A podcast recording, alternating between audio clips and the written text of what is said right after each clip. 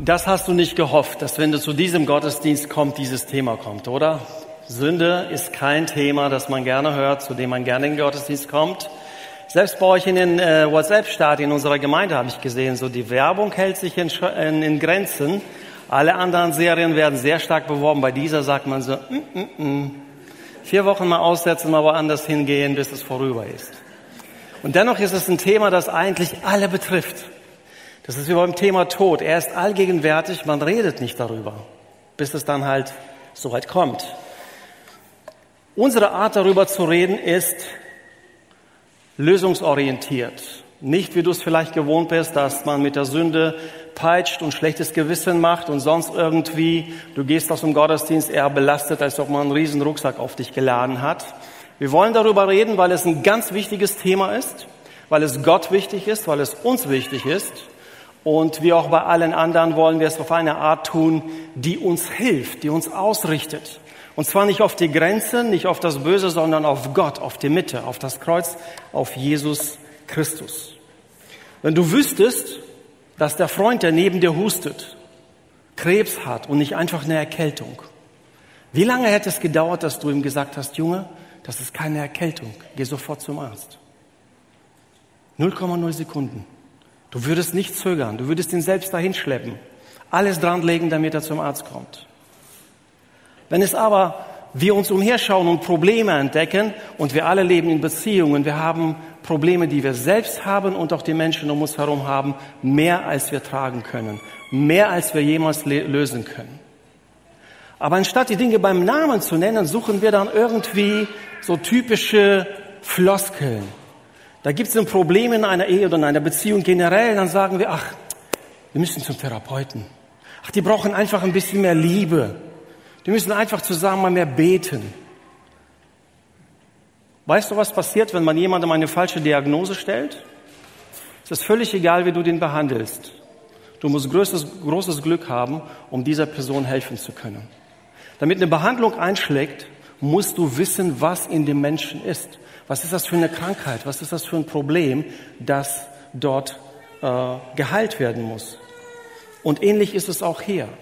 Es liegt in unseren Beziehungen nicht nur daran, dass wir uns mehr anstrengen müssen, mehr lieben müssen, sonst irgendwas. Ja, vielleicht, aber woher kommt das? Was ist die Lösung des Ganzen?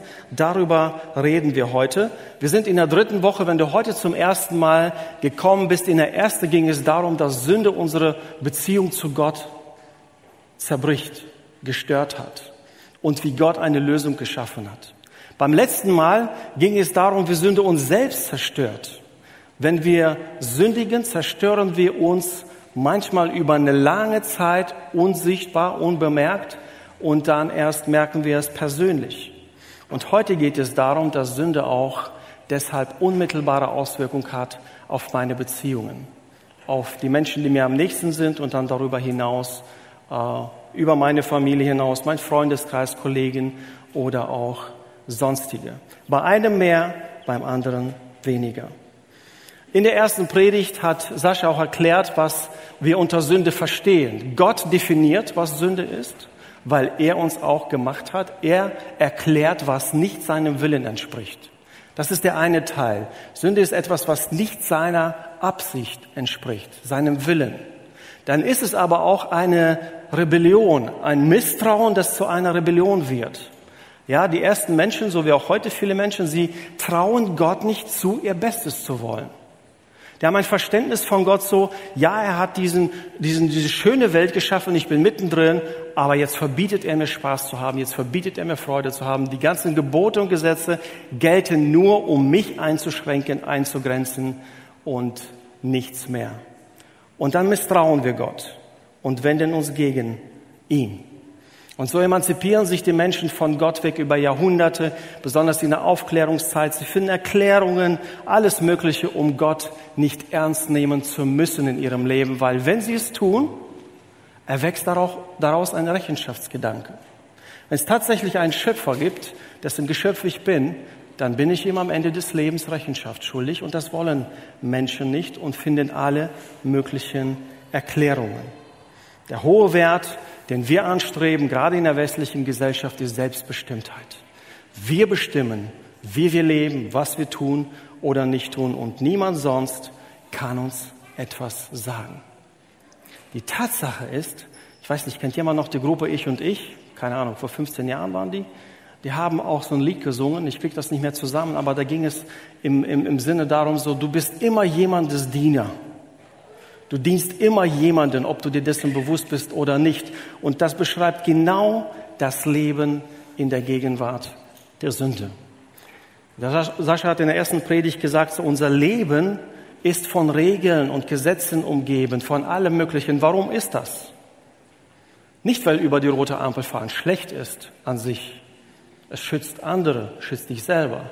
Oder viele andere Gesetze, sondern es entspringt dem, dass Menschen sich natürlich dem widersetzen, was ihnen vorgeschrieben wird. Es beschreibt eigentlich unseren Alltag. Wiederum, wir gehen auf den Grund zurück, nicht auf die Auswirkung, die wir sehen.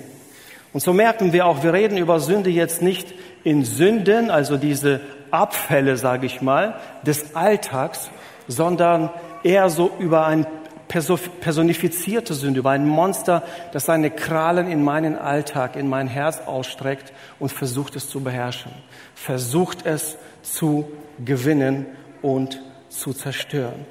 Denn die Sünde ist ein skrupelloser Beziehungskiller. Die Sünde ist, äh, hat uns korrumpiert und ist ein äh, gnadenloser Beziehungskiller. Und wenn wir schon darüber reden, was der Ursprung ist, wollen wir auch die Frage stellen, welche Antwort hat Gott darauf? Wir stellen also fest, die Sünde ist in unserem Alltag präsent. Wir sehen es in unseren Dingen, wie wir in den Beziehungen, wenn wir heute drüber reden, Menschen verletzen, unrechte Dinge tun, so. Woher kommt das Ganze?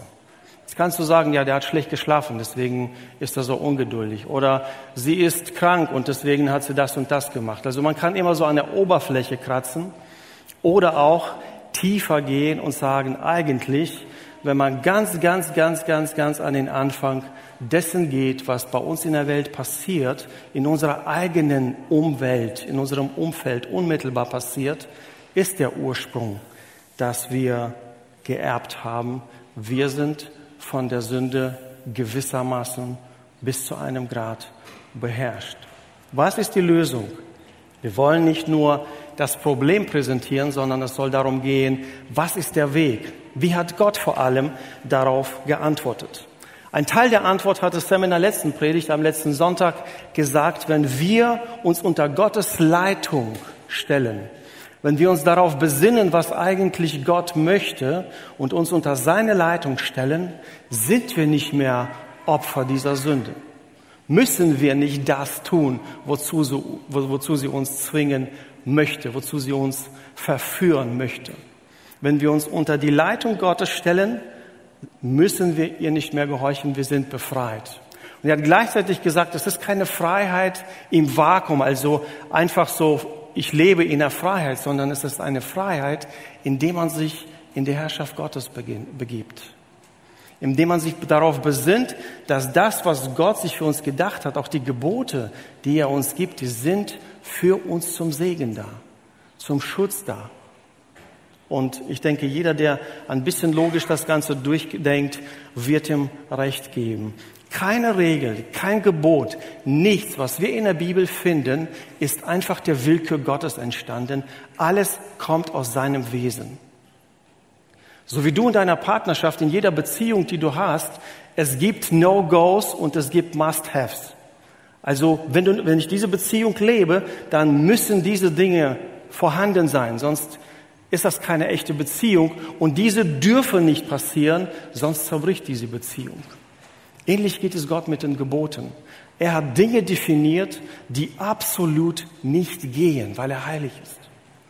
Und Dinge definiert, die passieren müssen, wenn wir in der Beziehung mit ihm leben sollen. Deshalb, die erste Antwort vom letzten Sonntag war, wenn ich mich auf Gottes Willen besinne, mich unter seine Leitung stelle, dann bin ich kein Opfer dieses Monsters, dieser Sünde, die mich versucht zu manipulieren und für ihre Absichten zu gewinnen.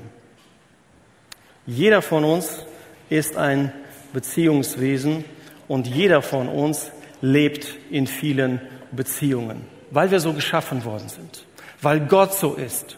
Weil Gott ein Beziehungswesen in seiner Dreieinigkeit lebt, hat er uns auch als soziale Wesen geschaffen. Wir sind aufeinander angewiesen. Alle Berichte, die wir lesen aus der Geschichte, die eigenen Erfahrungen, immer wenn Menschen in Isolation gekommen sind, irgendwo im Wald gelandet sind aufgrund einer Katastrophe oder im Knast in eine Zelle gekommen sind, wo sie alleine waren über viele Jahre, sie verwahrlosen, sie degradieren in ihrem Wesen, weil sie kein soziales Gegenüber haben. Das, was am Anfang schon Gott sagte, das ist nicht gut, dass der Mensch allein ist. Er braucht ein Gegenüber.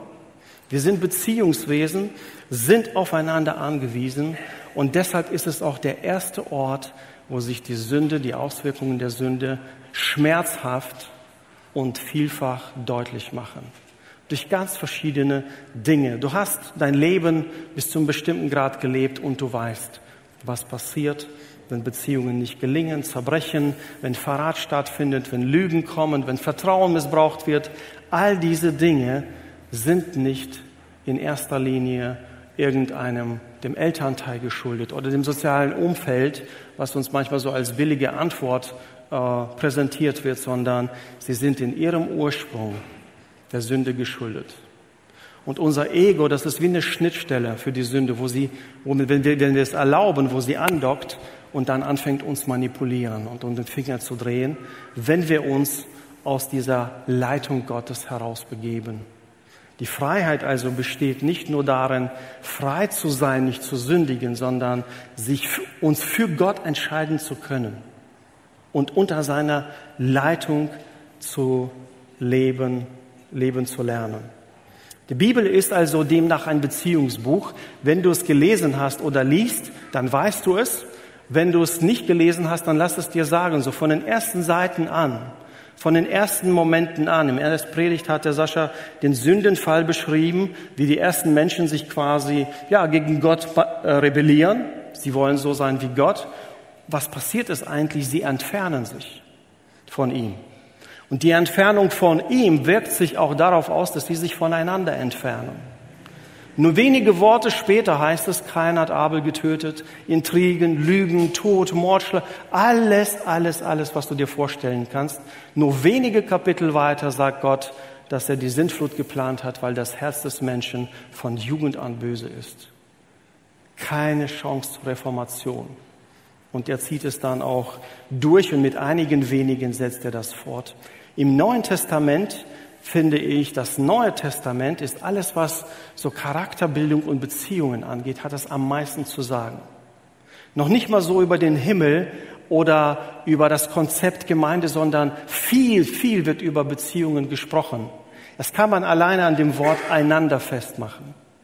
Wenn du mal nachguckst im Neuen Testament, das Wort einander kommt mindestens hundertmal vor. Seid füreinander da. Vergebt einander, dient einander, habt aufeinander Acht. Seid nicht gegeneinander. Findet den Weg zueinander in jeder Form, mit jeder Präposition. Das Wort einander beschreibt das Beziehungsgeflecht dort im Kontext der Gemeinde, aber genauso auch in unseren Familien und überall, wo wir leben. Gott liegt es daran, dass du in guten, gesunden Beziehungen lebst. Und er will, dass du weißt, wie diese Beziehungen gelingen können.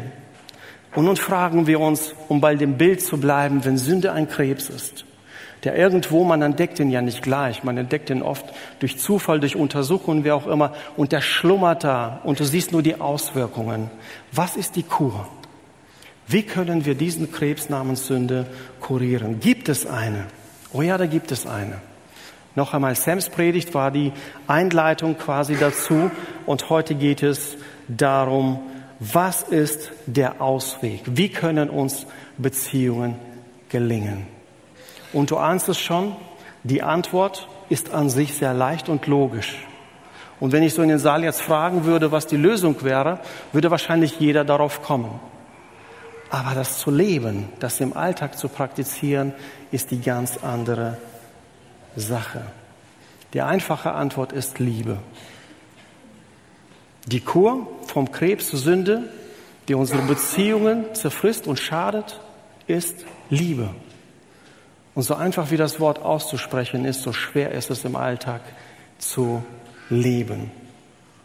Ich habe mir sehr oft auf Hochzeiten, wo ich gezwungenermaßen ja sein muss und über Liebe reden muss, dass meine Frau nicht dabei ist. Weil ich wusste, im Alltag sieht das ganz anders aus. Zum Glück habe ich eine sehr gnädige Frau geheiratet und nie Schläge bekommen dafür. Aber jeder von uns weiß, sobald wir über Liebe reden, es gibt wenige, die da wirklich den Mund voll nehmen können. Wir alle kommen da nicht dran. Und dennoch gibt es keinen Ersatzweg. Es gibt keinen Ersatzweg.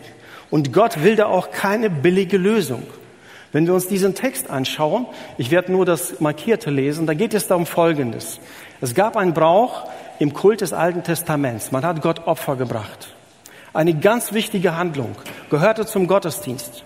Und nun bringt jemand das Opfer zur Opferstelle und dann sagt, in dieser Passage sagt Gott, und wenn du in diesem Moment dich erinnerst, dass jemand etwas gegen dich hat, eine Beziehung ist nicht in Ordnung, eine Versöhnung ist am Platz, dann lass es liegen. Ich brauche dein Opfer nicht. Ich brauche deine Spende nicht. Ich brauche deine Mitarbeit nicht. Ich brauche nichts von dir, denn zuallererst zeigst du deine Liebe zu mir, indem du deine Liebe zu Sascha zeigst und zu Rita zeigst und zu Vitali zeigst und zum Peter zeigst. Das ist, wie ich sehe, dass du mich liebst. Und er sagt, wenn du also deine Opfergabe zum Altar bringst und dir fällt dort ein, dass jemand dir etwas vorzuwerfen hat, dann lass dein Opfer am Altar zurück und geh zu diesem Mitmenschen und versöhne dich mit ihm. Oder was immer dran ist. Ein Gespräch, was auch immer für dich dran ist. Ihr Lieben, ich lebe auch in diesem Leben. Ich bin auch ein Mensch. Ich weiß, wie schwierig. Und manche von euch haben das tausendmal schwieriger als ich. Sie leben in einem Umfeld, das ist nicht gesund, das ist nicht gut und demnach auch die Beziehungen. Und selbst wenn man sich sagt, ja eigentlich müsste da Versöhnung stattfinden, aber da gibt es keine Chance. Ich weiß um diese Herausforderung. Ich weiß aber auch, dass Gott keinen Ersatz dafür gemacht hat.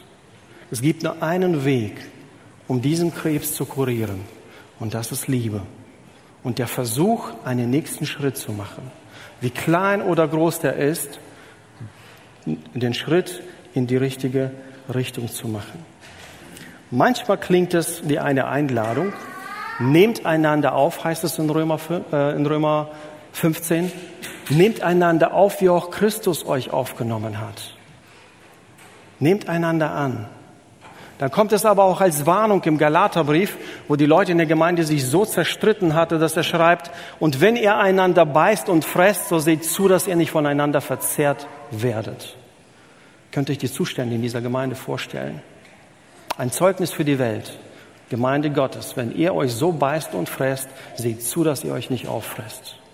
So haben wir diese beiden Seiten und wissen, die Sünde ist ein skrupelloser Beziehungskiller.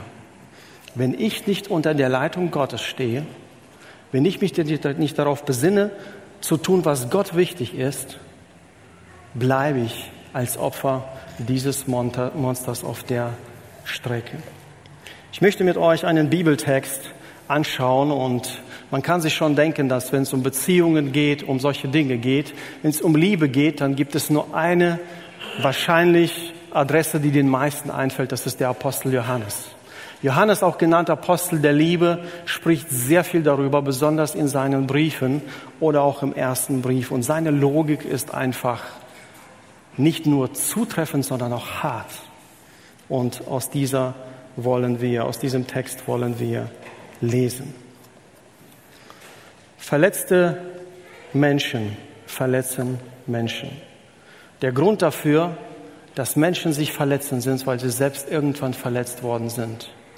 Wenn du einen ungenießbaren Kollegen hast, wenn du einen ungenießbaren Nachbarn, in Deutschland sind die Nachbarstreite, glaube ich, über 50 Prozent, dann kannst du davon ausgehen, dass ein Grund davon ist, dass diese Menschen tief verletzt worden sind und diese Narben, diese Verkrustungen in ihrer Seele führen dazu, dass die weiter auch Menschen verletzen.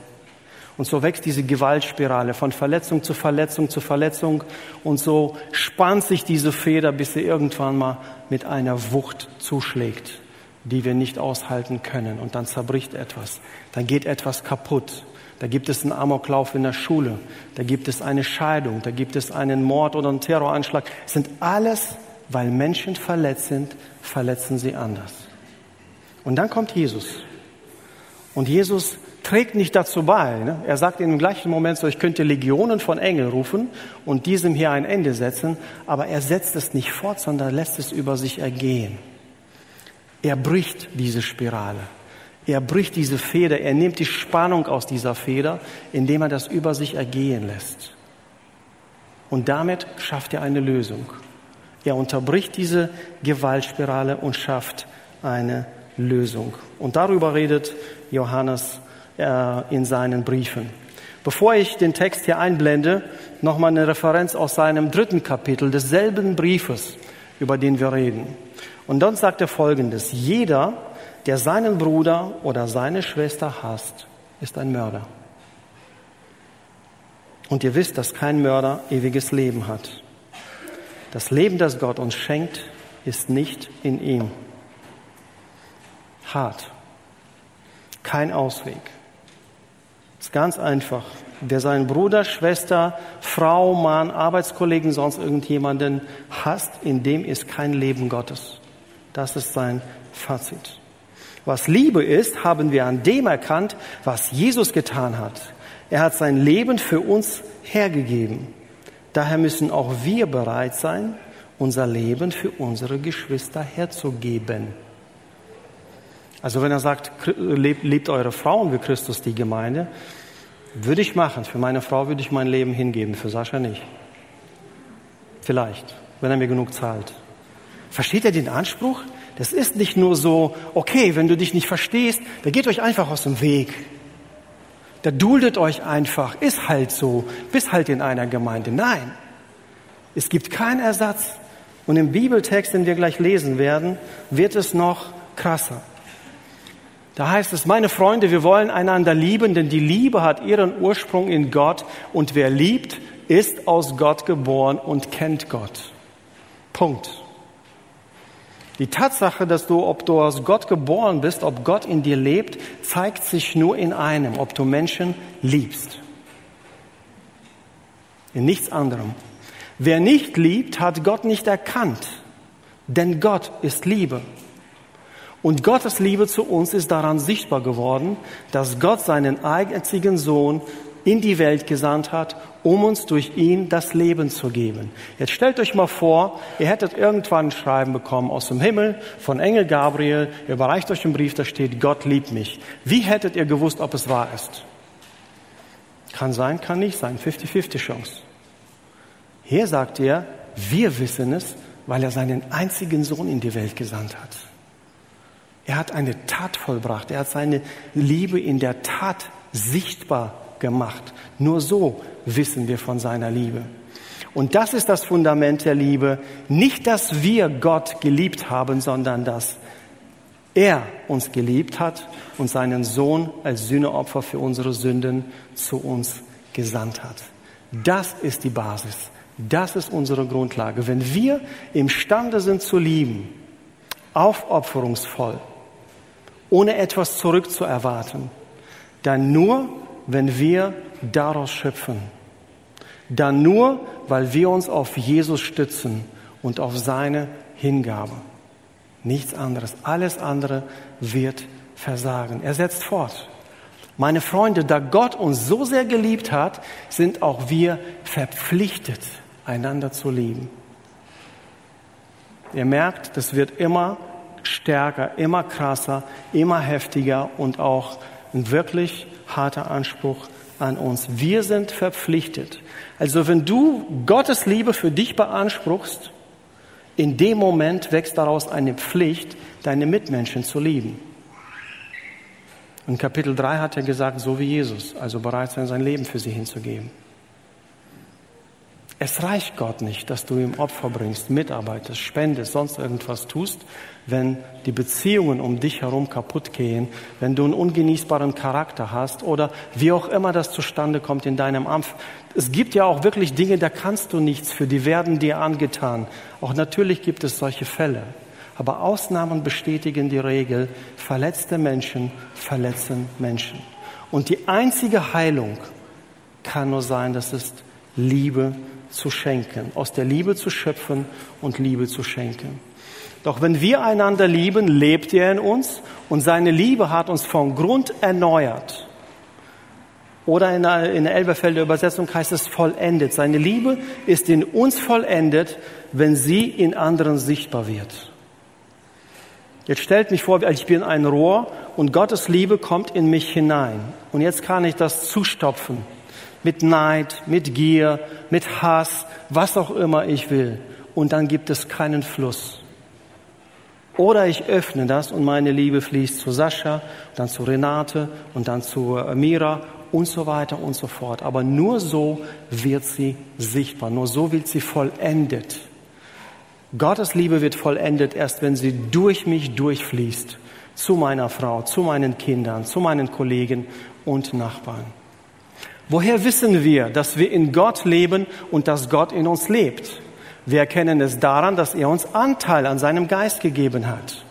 Römerbrief Kapitel 5, Vers 5, er hat seine Liebe in unsere Herzen gegossen. Er hat dich vollgetankt. Du hast die Ausgangslage. Du kannst lieben, weil sein Geist in dir lebt, sofern du ihm folgst, sofern du ihm vertraust. Er hat dich vollgetankt. Ein weiterer Grund für unsere Gewissheit ist der, wir haben gesehen und können bezeugen, dass der Vater seinen Sohn als Retter der Welt zu uns gesandt hat. Gottes Liebe ist sichtbar geworden, sie ist historisch festgehalten worden. Es sind keine leeren Worte.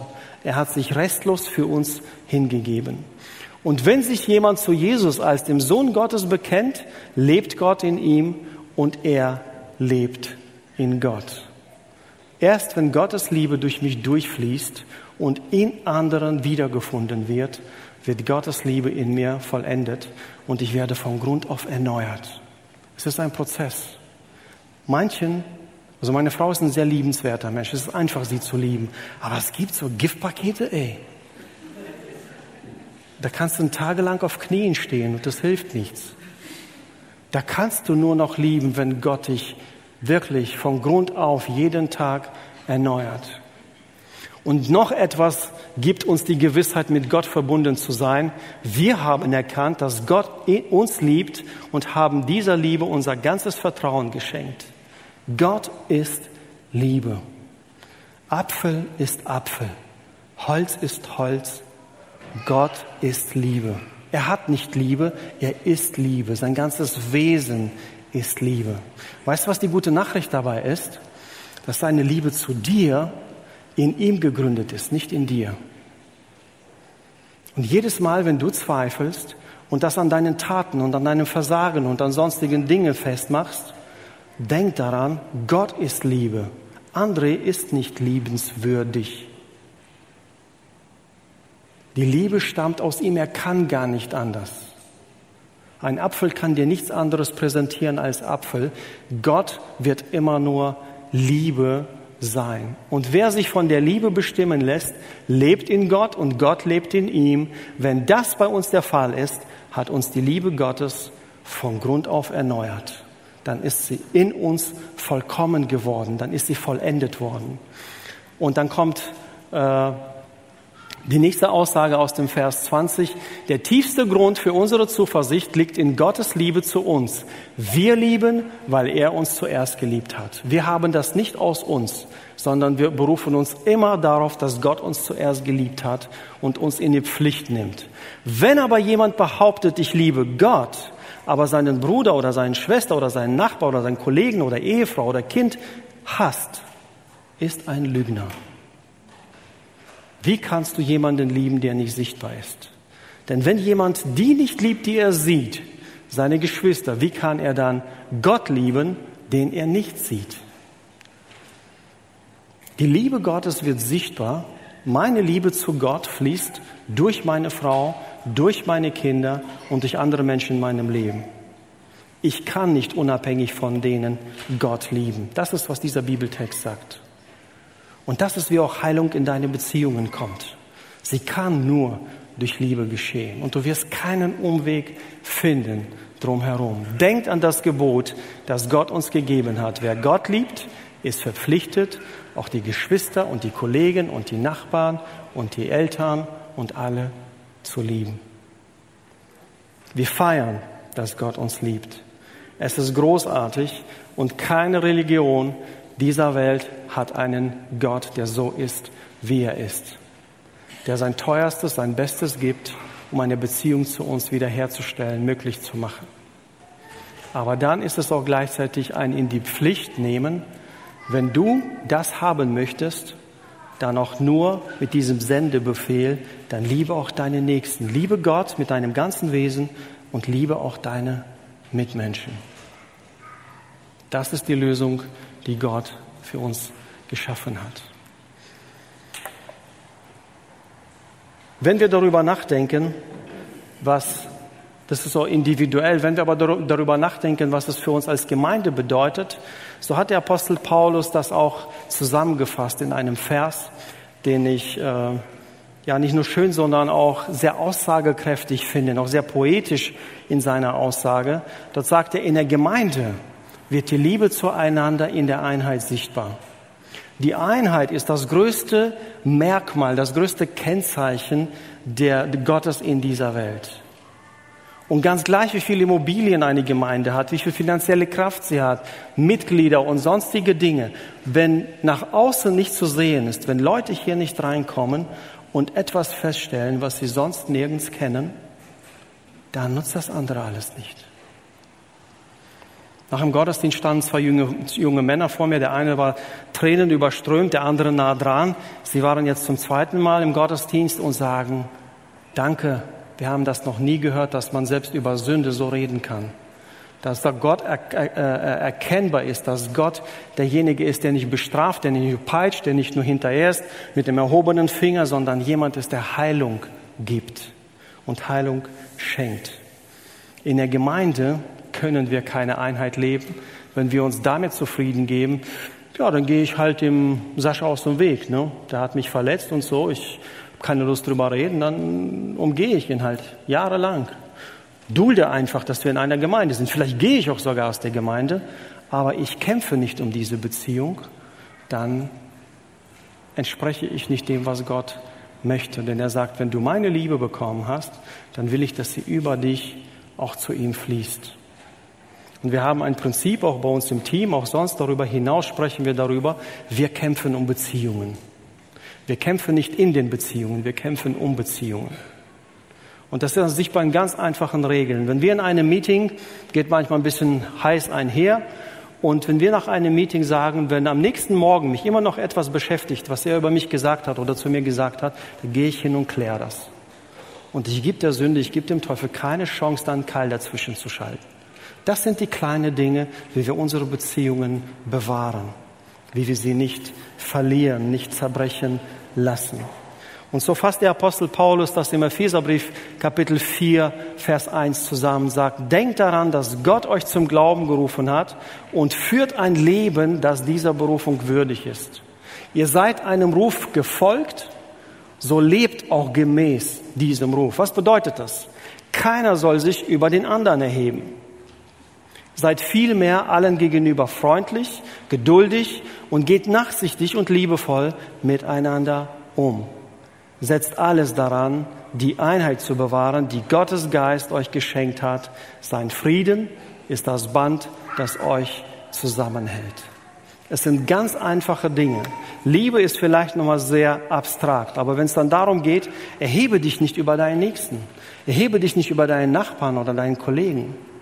Sei nicht stolz. Rechne dich nicht höher als ihn. Sei freundlich. Sei geduldig. Dann wird es schon ziemlich herausfordernd. Mit Einheit, sagt der Apostel, meine ich dies. Ein Leib, ein Geist und genauso auch eine Hoffnung, die euch gegeben wurde, als Gottes Ruf an euch erging. Ein Herr, ein Glaube und eine Taufe. Ein Gott und Vater von uns allen, der über alle regiert, durch alle wirkt und in allen lebt. Das ist gelebte Einheit. Und auch für uns, die wir zu dieser Gemeinde gehören, ist es eine heilige Pflicht, eine herausfordernde Pflicht. Aber es gibt keinen Umweg und da gibt Gott auch keinen Nachlass. Wenn wir gottgemäß leben wollen, dann geht es nur, wenn wir lernen, einander zu lieben. Und glaub mir, ich lebe nicht auf irgendeiner Wolke, auch nicht auf dem heiligen Berg. Ich und ihr alle haben Herausforderungen in diesem Bereich. Uns alle betrifft es. Jeder von uns hat ein Beziehungsgeflecht. Jeder von uns hat ganz unterschiedliche Beziehungen. Jeder von uns ist unterschiedlich verletzt worden, trägt verschiedene Wunden, die geheilt werden müssen. Aber es geht nur, wenn wir einander Liebe schenken, wenn diese Liebe uns auch motiviert. Und in einem Fall kann es ein ganz kleiner Schritt dazu sein, okay, so wie, ähm, ach, das hast du im ersten Gottesdienst erwähnt, so wie jemand, der, der sich versöhnt hat mit, mit seinem Vater, der über Jahre lang, wo eine, eine Beziehung nicht möglich war. Für den anderen ist es vielleicht äh, nicht Versöhnung, sondern einfach erstmal ein Gespräch suchen. Jeder von uns ist in ganz verschiedenen Herausforderungen und den nächsten Schritt zu machen bedeutet für dich was anderes als für mich. Aber es gibt keine andere Möglichkeit als diese. Menschen, die lieben, heilen Menschen. Menschen, die andere Menschen lieben, die tragen zu ihrer Heilung bei. Nur so kann das, was in ihnen kaputt gegangen ist, zerbrochen worden ist, kann wieder heilen, kein Neuanfang finden. Und Vergebung ist in diesem Fall kein Lappen, mit dem man einfach Sünden wegwischt und schlechtes Verhalten und Verletzungen wegwischt, sondern es ist ein Neuanfang, eine Möglichkeit eines Neuanfangs, miteinander den Weg zu gehen. Eine andere Lösung gibt es für uns nicht. Jesus hat dafür gesorgt, dass das alles auch Substanz und Kraft hat. Und nur wenn wir uns auch auf seinem Werk berufen, wenn wir auf seinen Schultern, bildlich gesagt, stehen, sind wir imstande auch diese, Leben, diese Liebe auch vielleicht als kleine Funken in unserem Alltag weiter zu geben. Möchte er uns helfen und Gnade geben dafür. Amen.